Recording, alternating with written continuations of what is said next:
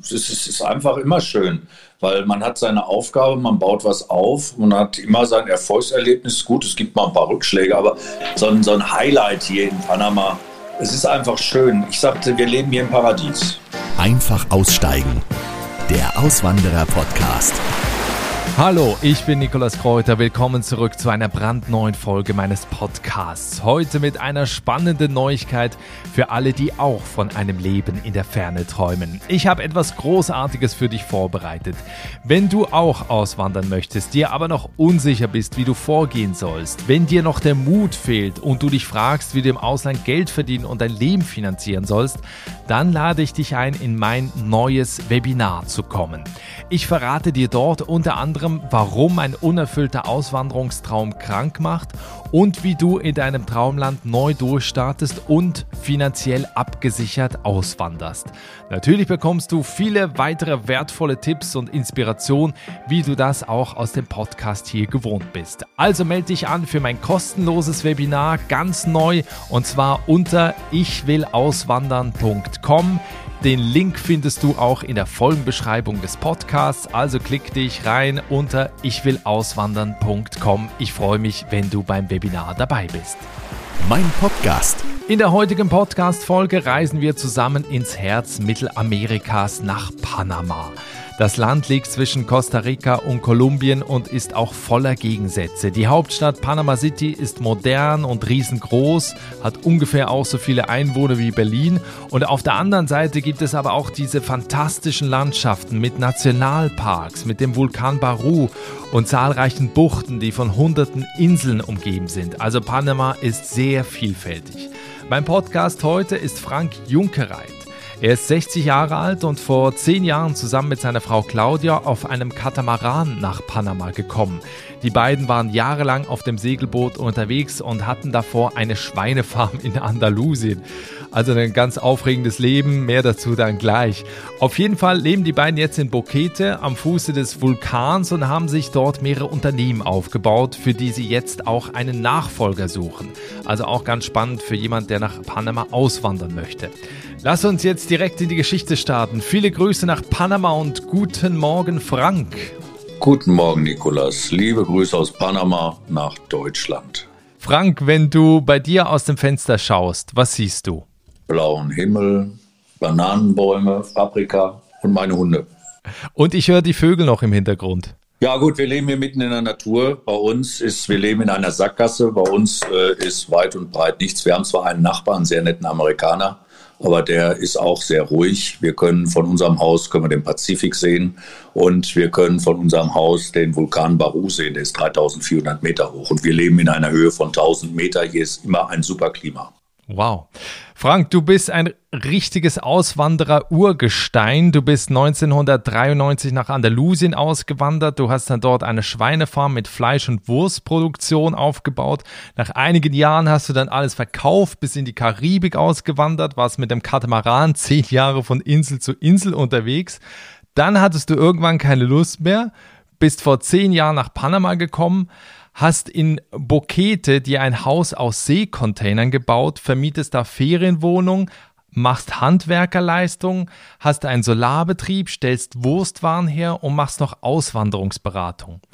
Was ich mich frage, auch schon als ich mir das alles durchgelesen habe zu dir, was kann der Frank eigentlich nicht? Marketing. Marketing? Ja? Ja, ich finde es immer so super toll. Wir haben heute wieder die Geschichte, heute Morgen, sonntags gibt es ja keine großen Nachrichten, weil da werden die Redakteure ja äh, beurlaubt. Mhm. Da haben wir von einem sehr netten Menschen, den seine Leistung ich super toll finde, der Elon Musk, haben wir gelesen, wie er so sein Leben gestammt hat. Und das finde ich super toll. Der hat auch ganz klein angefangen, aber hat immer das Glück gehabt, hat er immer äh, gute Partner gehabt, die ihm irgendwas abgekauft haben. Und das, das fällt dir aber schwer. Das Marketing, Marketing wirklich Marketing zu machen, fällt mir ein bisschen schwierig, ja. Okay. Das ist eine Sache, wo ich sage, wo du gefragt hast, was ich nicht kann, ja. sage ich ganz frech weg, das Marketing, ich kann es ein bisschen, also ich schmeiß meinen Laden mit meinem Marketing, mhm. aber ich stelle mir persönlich unter Marketing was anderes vor. Da musste einer, der, der das, ach, der das kann halt, ne? Mhm. Also die, die, eigentliche Frage, die sich natürlich nach diesem ganzen Intro stellt, ist, was treibt Frank an?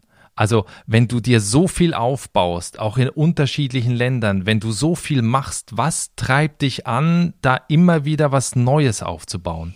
Das weiß ich nicht. Entweder hat man es oder man hat es nicht, sag ich mal.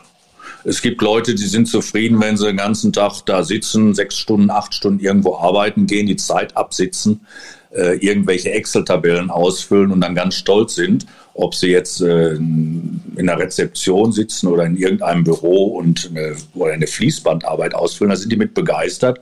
Und ich muss immer was Neues ausprobieren. Aber wenn wir mal so in die 90er zurückkehren, du hattest ein eigenes Unternehmen in Deutschland, was ja, was ja gut gelaufen ist. Dann trotzdem entscheidest du dich, ich verkaufe das alles und ich wandere aus. Wie, wie kam es denn dazu? Der Hauptgrund, warum ich ausgewandert bin, ist eigentlich, dass ich die Tretmühle in Deutschland nicht mehr akzeptieren konnte. Äh, die wirtschaftliche Entwicklung, die habe ich gesagt, das kann nicht mehr lange gut gehen, aber es ist bis jetzt immer gut gegangen und deshalb bin ich auch der Meinung, dass jetzt die Firmen, die ein Jahr zumachen müssen und kein Geld verdienen, dass die trotzdem noch überleben, weil wer ein Jahr zumachen kann, der hat genug Geld. Äh, da muss er halt mal ein bisschen Eingemachtes flüssig machen. Mir ging es darum, dass ich an, äh, angenommen habe, dass die deutsche oder europäische Wirtschaft nicht mehr lange durchhält. Das war allerdings schon 1990, 93. Und was mich ganz stark äh, belästigt hat, ist das Shitwetter in Europa. Ja, also ich mag es einfach immer schön, angenehm warm und man hat heutzutage die Möglichkeit, wenn man mal Skifahren will, kann man sich in den Flieger setzen, irgendwo hinfliegen zum Skifahren. Dann ist man mal eine Woche zum Skifahren und fertig also jetzt nochmal zurück, diese, du hattest eine Firma für Glasfasertechnik, du warst Nachrichtentechniker.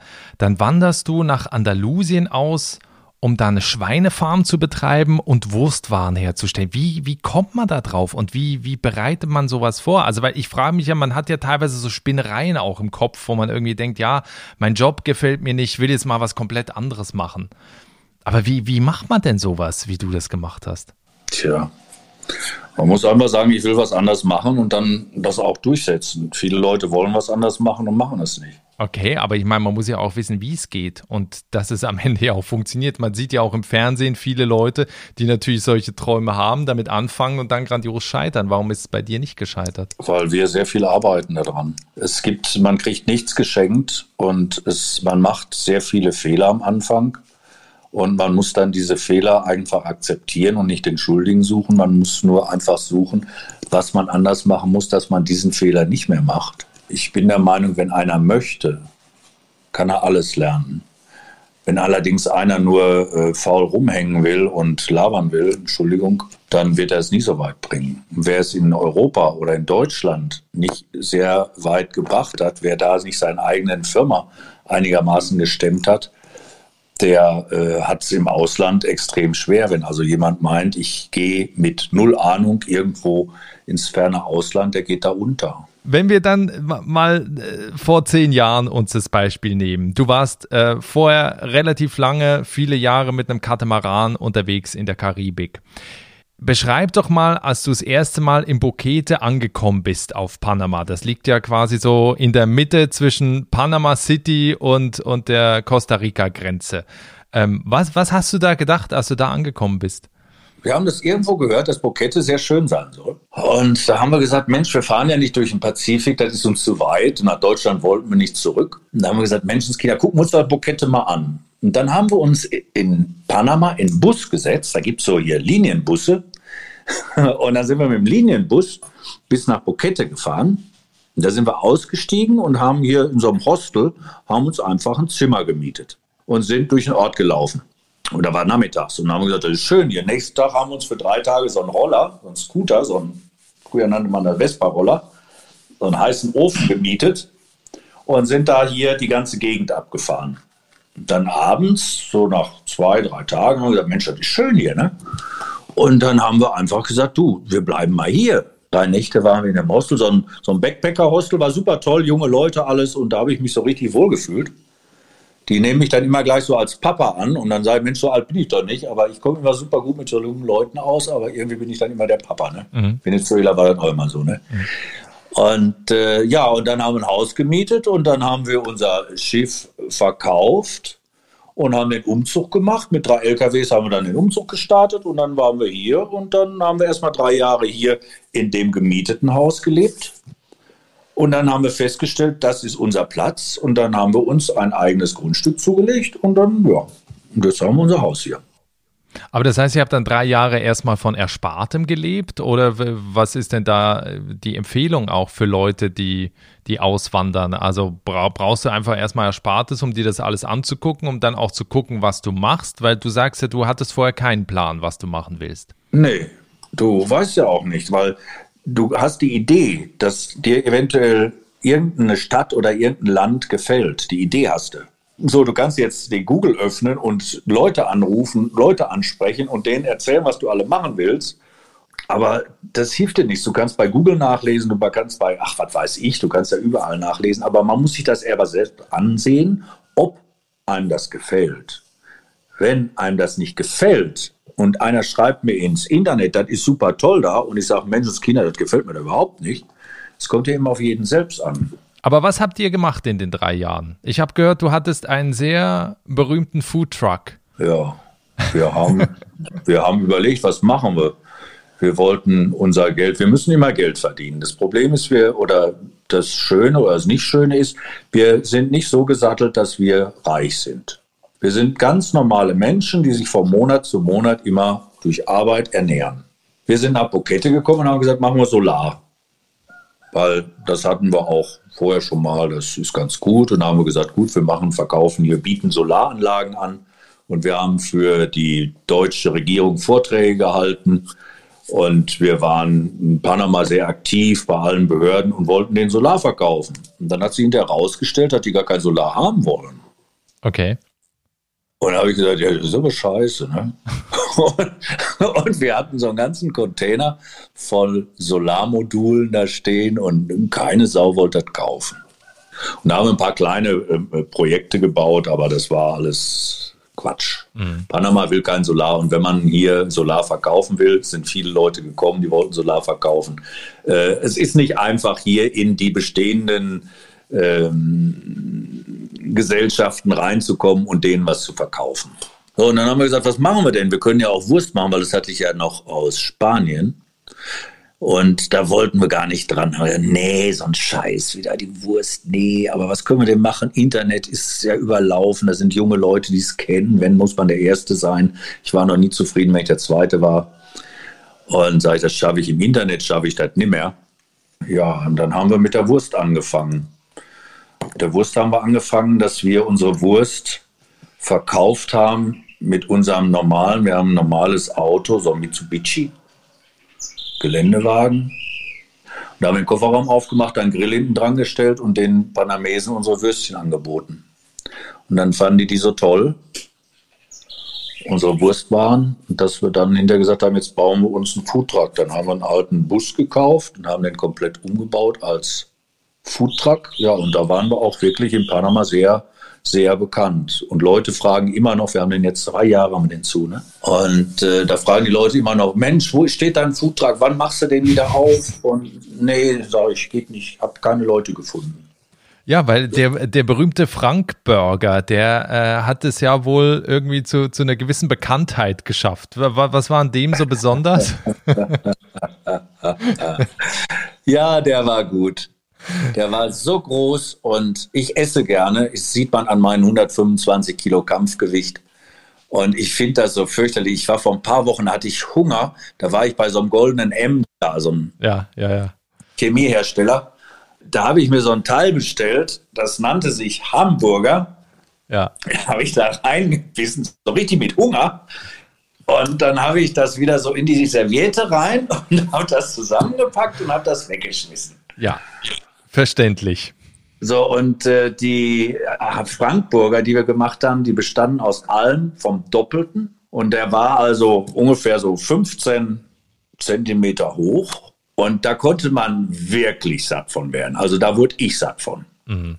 Und die Leute sind gekommen und haben gesagt, ich will einen Frankburger. Ne? Und dann haben die sich den da reingeschraubt und noch eine Cola und noch eine Cola und das war immer sehr schön. Und wir haben auch viel gelacht dabei. Also ist das im Prinzip gerade diese, diese Idee mit dem Foodtruck, ist das was, wo du, äh, was ja eigentlich das bestätigt, was du vorhin gesagt hast, du musst erstmal ins Land kommen, gucken, wie die Leute ticken, was die überhaupt wollen und bietest denen das dann an. Richtig. Ich muss den Leuten das verkaufen, was den Leuten schmeckt und ich von überzeugt bin, dass es prima ist. Das ist ganz wichtig. Das andere große Ding, was du dann auch gemacht hast in den, in den zehn Jahren in Panama, du hast ein Haus gebaut aus 28 Seekontainern, die aufeinander, nebeneinander gestapelt sind. Wie kommt man da drauf und wie baut man sowas? Ah ja, das war ein langes Gespräch. Wir hatten ja unsere kleine Wurstproduktion, wo wir so in einer Woche doch schon einige Schweine überzeugt haben, in die Därme zu klettern dann mussten wir ein neues Haus bauen. Und dann haben wir beide uns hingesetzt, was bauen wir denn für ein Haus? Wie groß soll das sein? Und dann haben wir uns einfach so, so abends so unterhalten und dann haben wir gesagt, Mensch, sollen wir mal ein Containerhaus bauen? Wir waren überlegen, bauen wir ein großes Holzhaus oder ein Containerhaus. Und mit Holz ist hier so durch die ganzen Insekten und die Wurm, Holzwürmer und so weiter. Da haben wir gesagt, nee, nee, das machen wir mal nicht. Und Termiten. Und da haben wir gesagt, wir bauen einfach mal ein verrücktes Containerhaus. Da wollten wir die Container also mit 45 Grad Verwinklung da reinstellen erst und haben wir gesagt, nee, das machen wir doch nicht. Da guckt man sich ja leid dran. Mhm. Und dann haben wir einfach 28 Container aufeinandergestellt auf drei Etagen. Genau, daraus sind jetzt Ferienapartments entstanden, was natürlich dann auch eine weitere Einnahmensquelle ergeben hat, weil man jetzt da bei euch direkt Urlaub machen kann. Ne? Ja, das war also bis März sehr schön. Wir waren also sehr gut ausgebucht. Wir sind auch, wir machen auch über Airbnb-Vermietung, weil Airbnb finde ich eine super tolle Plattform. Vor allen Dingen haben die auch gleich geholfen, wie die äh, Schließung kam mit Corona. Die haben also alle Buchungen, die haben den Kunden das Geld 100% zurückerstattet, beziehungsweise es wurde ja nicht abgebucht. Und uns haben sie für jede Buchung 30 Prozent der Kosten direkt überwiesen, ohne dass man was angefragt hat. Mhm. Und deshalb bin ich der Meinung, dass eine Firma wie Airbnb auf jeden Fall unterstützt werden muss. Und wir arbeiten sehr gerne mit Airbnb zusammen. Wie gesagt, seit März ist das hier alles tot. Es kommt also mal ein Gast, aber vorher war unsere, unser Haus immer voll was ich mich jetzt frage, wenn so, ich meine, das ist ja eine ziemlich einsame Region, auch da, wo, wo du äh, lebst. Wie haben aber da die Leute reagiert? Also da kommt jetzt einer, der war vorher jahrelang mit so einem Katamaran unterwegs, kommt aus Deutschland, fängt jetzt an mit einem Foodtruck, ähm, baut sich da aus 28 Containern ein Haus, äh, hat eine eigene Wurstfabrikation, eine kleine, macht noch Handwerkerarbeiten. Wie reagieren die Leute in Panama auf dich und auf euch? Die finden das toll. Die Panamesen sind nicht neidisch. Wo man aufpassen muss, der Konkurrenzkampf, wenn man zu groß werden will, dann gibt es natürlich ganz schnell die Dämpfer, wo man dann gesagt kriegt, dann mal, pass mal auf, du bleibst mal unten da ne, und hältst mal schön den Ball flach. Aber das ist ja auf der ganzen Welt so. Aber hier laufen Leute rum, die sind Multimillionär und hier laufen Leute rum, die sind relativ arm und sind welche, die sind ganz arm. Aber das lässt keiner so raushängen. Es ist nicht so doll. Also ist wirklich die Mentalität, weil hier ist ja Multikulti, Panama ist ja Multikulti-Land. Und ich könnte nicht sagen, dass wirklich so Neid von den Panamesen ist. Was schon mal vorkommt, wenn die Deutschen dann unter sich sind, dann ist da einer neidisch auf den anderen. Das ja. Aber ich sehe das hier von den Panamesen nicht so. Also man findet da auch als Deutscher Anschluss, man findet da Freunde, man findet da ein Netzwerk. Wenn man das haben möchte, ja. Aber Freunde, so wie man das so von früher in Deutschland kennt, das ist hier nicht der Fall. Die Leute sitzen nicht so wirklich toll zusammen. Das ist hier anders, weil jeder ist draußen und man spricht untereinander, aber es ist nicht so, dass man da so Unmengen äh, Meetings macht. Wo, wo siehst du so die, die größten Unterschiede jetzt auch in, gerade im, im Alltag, wenn man sich in Panama aufhält? Ne, jetzt, also gut, Panama City ist sicher nochmal was anderes als, als in Bokete. Aber so jetzt die größten Unterschiede für jemand, der aus Deutschland kommt, im Vergleich jetzt zu Panama? Der größte Unterschied zu Deutschland, ich weiß nicht, ich bin ja schon lange weg aus Deutschland. Für mich gibt es sowas wie Pünktlichkeit. Ich liebe, ich liebe Pünktlichkeit. Ich sage, man muss nicht intelligent sein, aber Pünktlichkeit kann man haben. Und das Wort kennen die Panamesen nicht. Also Pünktlichkeit Das kennen die Panamesen absolut nicht. Wenn die sagen, ich komme Dienstag, frag am besten, welches Jahr meinst du denn ungefähr? Ne? Okay. Aber, aber das, das, nehmen die, das, das nehmen die hier anders hin. Für die ist das nicht so wie wir. Bei mir ist anerzogen worden, die Pünktlichkeit. Das ist für die nicht verständlich. Wenn die sagen, äh, ja, ja, ne, dann ist das halt so. Mhm. Die sind, die sind Pünktlichkeit kennen die nicht. Wenn man gerade wie du nach Panama kommt, sich selbstständig macht, was eigenes aufbauen will, wie lange hat es gedauert, ähm, bis du gesagt hast, okay, jetzt stehen wir wieder auf eigenem Bein, jetzt funktioniert auch das, was wir einnehmen, reicht fürs Leben. Äh, wie, wie schätzt du das ein? Wie lange muss man sich da gedulden? Wie lange muss man ackern, äh, bis, bis man quasi den Turnaround schafft? Das kann ich dir nicht sagen, weil wir haben über unser Schiff, haben wir langsam angefangen mit dem Solar. Man muss sehr viel arbeiten, um Fuß zu fassen. Wenn einer, wenn jemand von Deutschland, wir sprechen von Deutschland, nach Panama kommt und will eine Firma aufmachen und hat überhaupt keinen Kontakt, kann die Sprache nicht wirklich und weiß nicht, wie das Geschäft läuft. Also die Person, meine ich, müsste für drei bis vier Jahre sein Geld haben, das er leben kann, plus das Geld, was er braucht, um seine Firma aufzumachen oder eine Firma zu übernehmen. Da wäre jetzt unsere Firma von mir aus möglich, die steht und die generiert ja jetzt so viel Geld, dass man da gut von leben kann. Genau, da kommen wir später noch äh, drauf, drauf zu sprechen, dass es da ja im Prinzip schon bestehendes Business gibt, was man äh, theoretisch übernehmen kann. Ich wollte dich jetzt noch fragen, wo siehst du auch gerade für Auswanderer Potenzial in Panama, wo du sagst, okay, wer hier hinkommt, hier gibt es entweder Jobs in der Anstellung in dem und dem Bereich oder gerade in der Selbstständigkeit siehst du großes Potenzial in einem gewissen Bereich?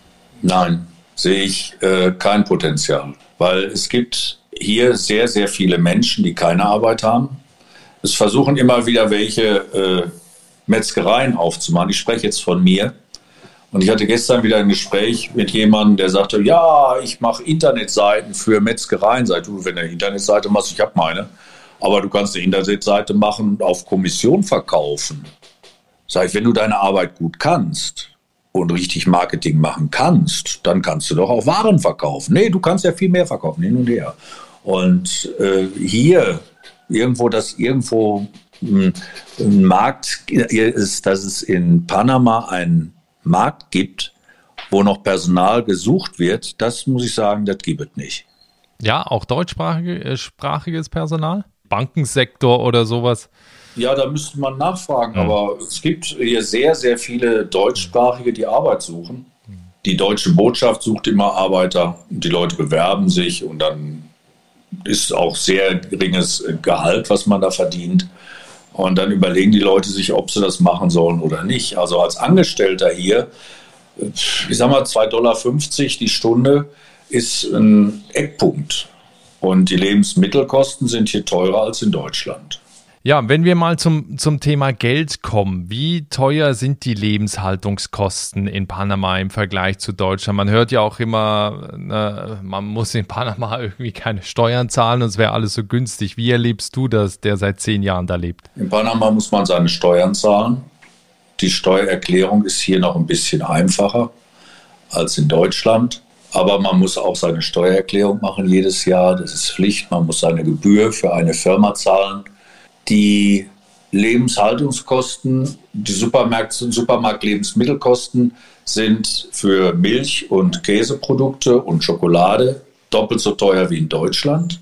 Und die einfachen äh, Produkte wie Reis und Kartoffeln, ich weiß nicht, was in Deutschland Kartoffeln kostet. Ich habe gestern ein Kilo Kartoffeln gekauft, kostet einen Dollar. Äh, äh, die äh, Grundnahrungsmittel sind preiswert hier. Benzin kostet momentan 62 Dollar Cent und der war mal oben bis auf 80, 80, 85 Dollar Cent. Und in der schlechten Zeit war er runter bis auf 40 Dollar Cent. Also Benzin ist preiswert, Autoversicherung ist extrem preiswert. Man zahlt für eine Autoversicherung für ein Auto von zwei Liter, so ein Geländewagen, 200 und etwas Dollar im Jahr. Die Steuer fürs Auto kostet, schlag mich tot, ich glaube 50 Dollar im Jahr. Wasser zahlt man im Jahr ungefähr 60. 70 Dollar, haben jetzt erhöht von 60 auf 70 Dollar im Jahr. Strom ist 19 Cent pro Kilowatt Ja, was gibt es sonst noch? Na, Wohnen zum Beispiel, also jetzt auch Mieten oder wenn, wenn man ein Haus kaufen will zum Beispiel, wie, wie ist das? Ja, das ist ein gutes, gutes, gute Frage, weil das passt sehr gut. Die Leute fragen mich, ich suche ein Haus. Und dann sage ich, wie viel willst du investieren? Es gibt Häuser für 30, 40.000 Dollar. Das ist, ähm, das, in Deutschland nennt sich das eine, eine Abstellkammer. Das ist also Betonboden drin und äh, einfach nur mit Hohlblocksteinen, so, so die, die Betonsteine, gemauert, glatt übergeputzt und mit irgendeiner hässlichen Farbe gestrichen und ein Wellblechdach drauf. Das Ding hat vielleicht 50 Quadratmeter. Dann sagt man 30.000, 40.000 gibt so ein Ding. Wenn man ein Haus haben will, was relativ schön ist und ein Grundstück dabei hat, man muss ungefähr kalkulieren 1000 Dollar pro Quadratmeter Wohnfläche. Das ist dann einfach mal ein preiswertes Ding ohne irgendwelchen großen Luxus. Das sollte man einfach Pi mal Daumen kalkulieren. Oder eben man will leben in so einer Wellblechhütte. Ne? Wenn wir so ein bisschen auf die letzten zehn Jahre in Panama zurückblicken, was würdest du sagen, war, es ist natürlich immer ein bisschen schwierig, das auf einen Moment einzugrenzen, aber was war so für dich der schönste Moment in dieser Zeit? Das ist immer schön, ja. Ich rede jetzt nicht vom Wetter. Nein, also, wir finden, wir, es ist einfach immer schön, weil man hat seine Aufgabe, man baut was auf, man hat immer sein Erfolgserlebnis. Gut, es gibt mal ein paar Rückschläge, aber so ein richtiges äh, Highlight, es ist einfach immer schön hier. Ich könnte nicht sagen, was, was, was ist so, so ganz toll hier? Ich, ne? Meine Partnerin sagt ich und wir sagen jetzt beide zusammen unsere Hunde. Wir haben zwei deutsche Schäferhunde die sind super toll und gut, wenn man Besuch aus Deutschland kriegt. Aber so, so, ein, so ein Highlight hier in Panama, es ist einfach schön. Ich sagte, wir leben hier im Paradies. Gibt es denn auf der anderen Seite noch Schattenseiten im Paradies oder gibt es die gar nicht? Ist das wirklich? Es gibt keine deutsche Schokolade. Okay. Aber sonst Nein, kein, keine Einschränkung. Nein, gut, man muss sich umstellen. Wir haben hier zum Beispiel, das ist für Leute jetzt aus Deutschland nicht verständlich. Es kann mal sein, dass mal einen halben Tag oder einen Tag oder zwei Tage kein Wasser auf der Leitung ist. So, aber da kräht kein Hahn nach. Es kann mal sein, dass äh, ein Tag Strom ausfällt. Das gewöhnt man sich dran. Also hier ist Gut, man muss sich umstellen. Es ist nicht so, dass man sagt, ich will jetzt von mir aus, letztens braucht man nur ordinäres Schleifpapier mit so, mit so Anheft-Unterteller. Äh, die hast, du, die hast du in Panama nicht gekriegt, die musste ich mit Amazon bestellen. Ne? Und da ist dann natürlich ein bisschen teurer. Da kosten Pfund Transport kosten 4 Dollar. Ja. ja. Gut, man muss davon ausgehen, wie die Preise hier sind. Die Löhne sind hier bei 2,50 mhm. und in Deutschland sind die bei 20. Mhm. Hier muss man für die 250 richtig kämpfen. In Deutschland müsst ihr selber wissen. Frank, wenn jetzt jemand zuhört und sagt, ähm, das, was der Frank in Panama macht, da leben, sein eigenes Ding, seine eigenen Unternehmen da aufzubauen, das möchte ich auch. Was sind so die wichtigsten Tipps, die du Leuten mitgibst, weil du berätst ja auch Auswanderer, ähm, die, die nach Panama gehen wollen. Was sind so die wichtigsten Tipps, die du denen auch immer wieder gibst, wer dahin auswandern möchte? Sie brauchen Startkapital für mindestens zwei Jahre und sie müssen akzeptieren, dass hier nicht Deutschland ist. Das heißt, die Menschen ticken hier komplett anders. Es ist hier total anders. Man muss sich erstmal mit den Leuten oder mit der Mentalität anfreunden. Aber ohne Geld und ohne Fleiß, man muss hier selbstständig arbeiten. Man muss selbst die Sache in der Hand nehmen. Man kann nicht sagen, mach mir das. Wenn man sich das machen lässt, wir haben unseren Nachbar, der ist in Ruhestand und der lässt sich alles machen und der kriegt manchmal die Krise, weil die Leute machen dann irgendwas für relativ viel Geld und es funktioniert nicht. Also wenn jemand auswandern will, er soll seinen Beruf, den sollte er beherrschen. Das heißt nicht Zweiter sein, sondern er muss Bester sein. Und dann hat er eine gute Chance. Und was du ja auch eingangs gesagt hast, unbedingt vorher das Land über einen längeren Zeitraum mal kennenzulernen, um zu gucken, welche Möglichkeiten es überhaupt gibt und wo man seine Zelte aufschlagen möchte. Viele, die uns anschreiben, die sagen, wo muss ich meine Aufenthaltsgenehmigung holen und wo muss ich meine Genehmigung für das und das holen, sage ich, weißt du was, setz dich in Flieger, flieg 14 Tage nach Panama und guck dir das mal an. Ja, aber ich brauche erstmal einen Anwalt. Sag, du brauchst keinen Anwalt. Komm doch erstmal hierher.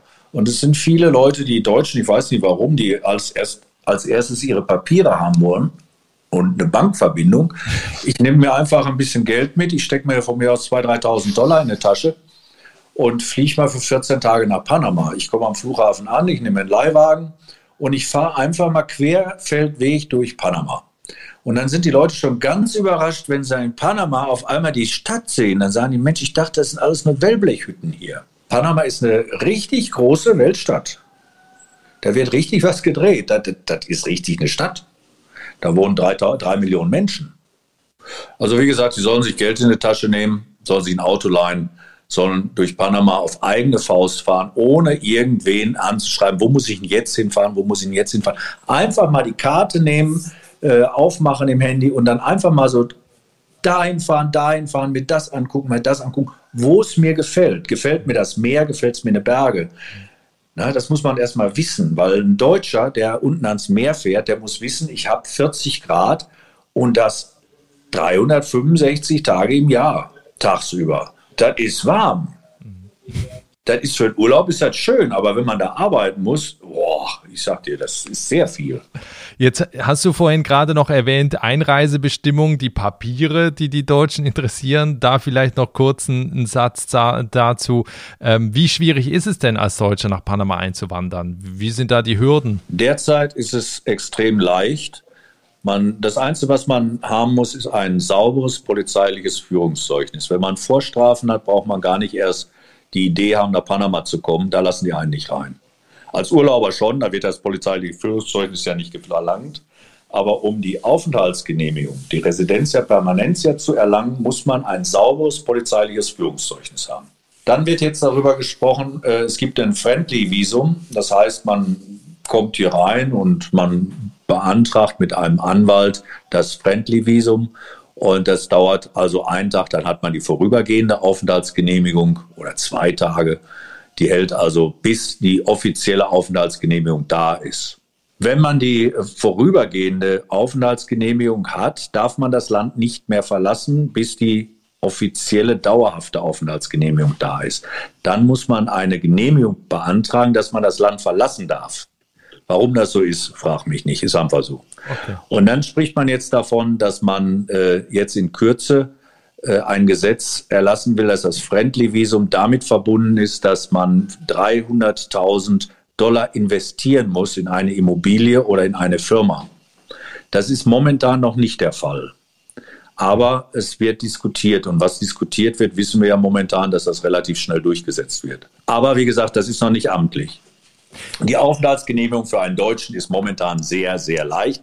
Nur, man kann ja erstmal Urlaub machen, bevor man 2.000 oder 3.000 Dollar pro Person ausgibt, um äh, da irgendeinen Anwalt zu beauftragen, der die Aufenthaltsgenehmigung macht das ist auch was, was ich unbedingt immer allen empfehle, auch egal in welches Land man geht, sich unbedingt mit Menschen, so wie jetzt in deinem Falle mit Frank, äh, zu, zu unterhalten, weil da ganz viele Tipps natürlich kommen von Einheimischen, die natürlich ganz andere sind als das, was dir ein Anwalt empfehlen würde, äh, wenn du ihn fragst, was du alles brauchst für eine Einwanderung, weil der natürlich ja in erster Linie damit Geld verdienen will. Du bietest aber auch den Leuten, hast du glaube ich gesagt, sogar kostenlos so eine Auswanderungsberatung an.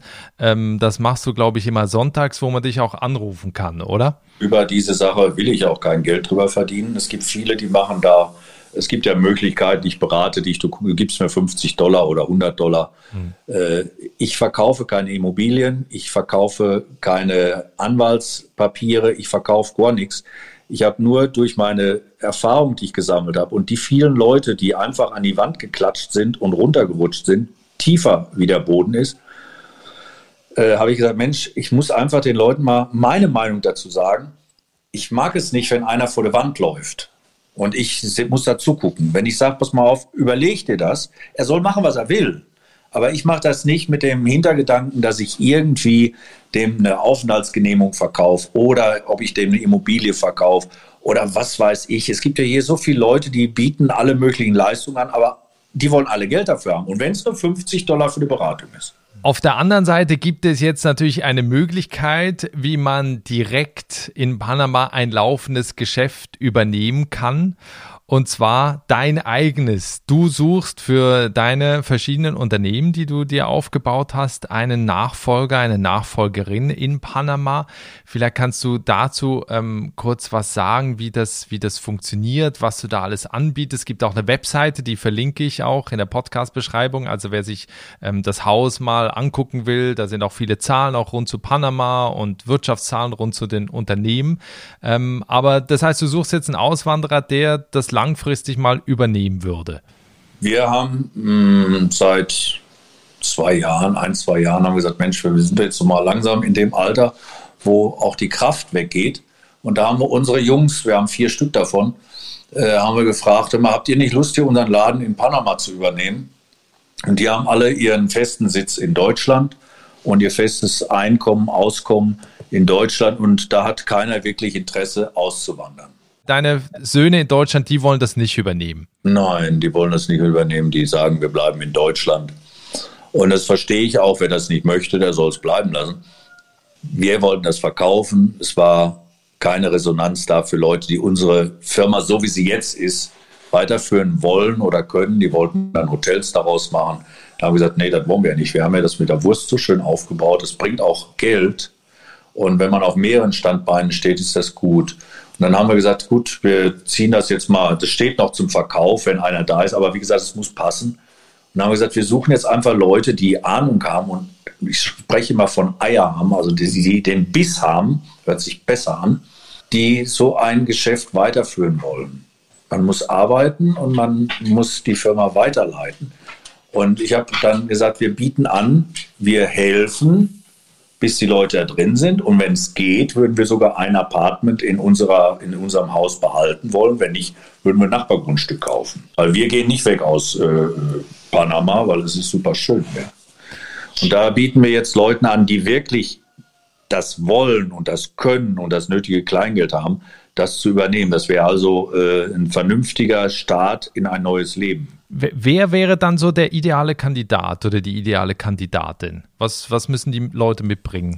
Das Gescheitste wäre eine Familie mit zwei oder drei Kindern, die von mir aus auch schon so 14, 15, 16 Jahre alt sind, so im arbeitsfähigen oder arbeitsmöglich fähigen Alter, die dann, wo von mir aus einer bei ist, der handwerklich begabt ist, einer, der gerne kocht, der von mir aus Koch ist, vielleicht einer, der die Metzgerei, die kann man relativ lernen, wenn man aus der Küchenbranche, aus der Kochbranche kommt, äh, weil es geht jetzt hier nicht um extrem Weltwunder.